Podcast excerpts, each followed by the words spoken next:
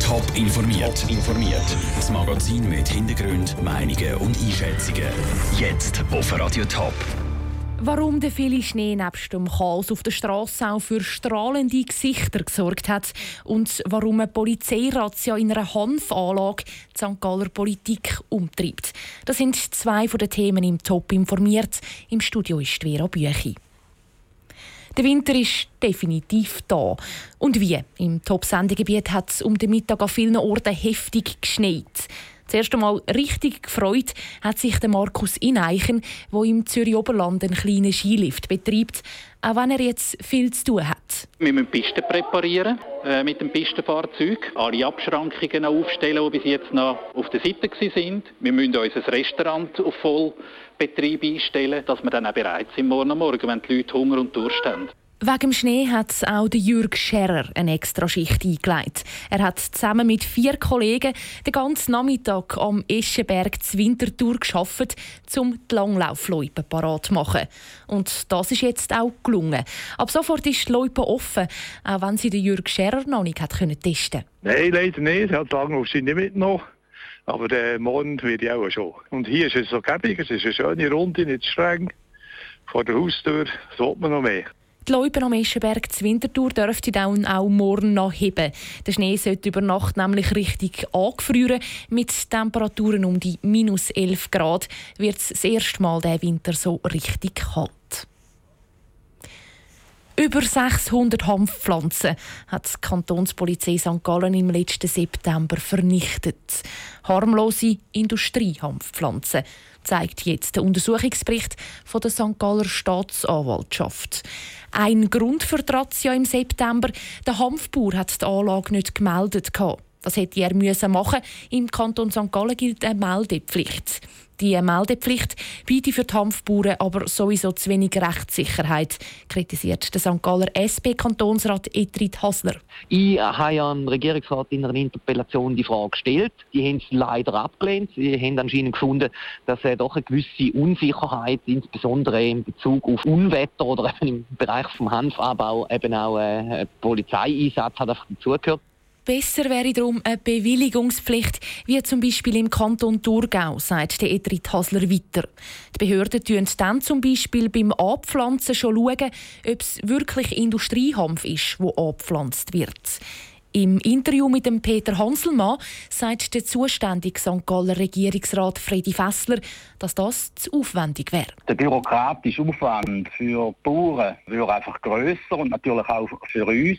Ich bin der Meinung, dass die Meldepflicht äh, die nötige Sicherheit auf eine über unbürokratische Art und Weise kann schaffen und ich sehe im Moment keine Veranlassung der Regierung, da eine Änderung von der bestehenden Gesetzgebung zu beantragen. Aber die Meldepflicht hat in dem einzelnen Fall wie nicht funktioniert, weil sich der nicht gemeldet hat, weil der nicht gewusst hat, dass er sich muss melden, der Hanfbauer. Ja, richtig, aber ich, äh, ich sehe äh, da nicht eine wesentliche Verbesserung, wenn man aktiv bewilligt oder wenn man einfach eine Meldung entgegennimmt und stichprobeweise dann prüfen. Äh, bei beiden Verfahren muss der Bauer äh, aktiv werden.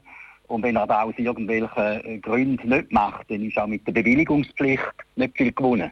Kann man so ein bisschen abschätzen, was das würde kosten, wenn man so eine Bewilligungspflicht hätte?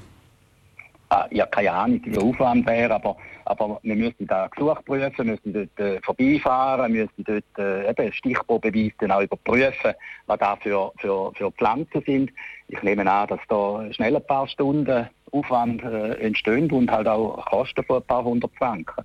Der St. Galler Regierungsrat Freddy Fessler im Gespräch mit dem Peter Hanselmann. Zürich ist ab heute das Zentrum der Jubiläumsfeier zu 500 Jahren Reformation. Mit einem grossen Festakt startet die Veranstaltungen zum Thema im Zürcher Grossmünster.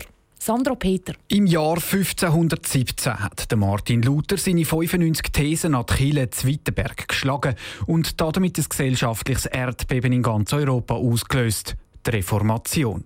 In ganz Europa wird das Jubiläum das Jahr gefeiert, so auch in der Schweiz. Ein Lastwagen mit einer Ausstellung fährt durchs ganze Land und ist jetzt Zürich angekommen.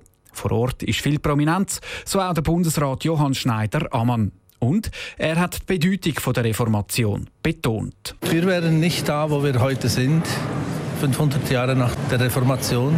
Wir werden nicht da, weil die das, das Gewissen, das, die Gewissenhaftigkeit, die Verlässlichkeit, die Eigenständigkeit, die Eigenverantwortlichkeit, all diese Elemente äh, nicht zum Durchbruch gekommen wären. Am Abend wird der Festakt dann mit einer Lichtshow am Grossmünster abgeschlossen.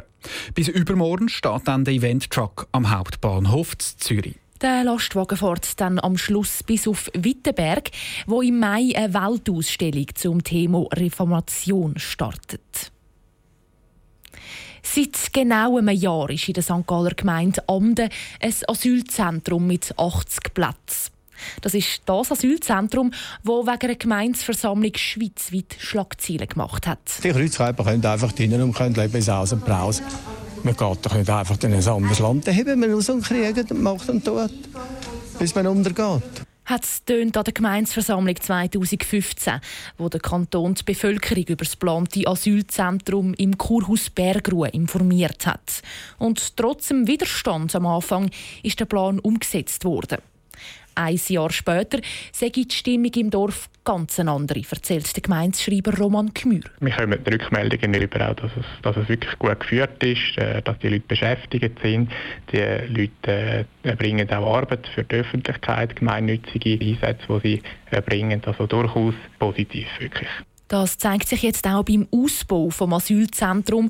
Der Kanton hat von der Gemeinde die Bewilligung bekommen, dass das Asylzentrum darf ausgebaut werden für maximal 160 Asylsuchende. Gegen diese Bewilligung ist bis jetzt noch kein Rekurs eingegangen. Top informiert, auch als Podcast. Mehr Informationen gibt's auf toponline.ch.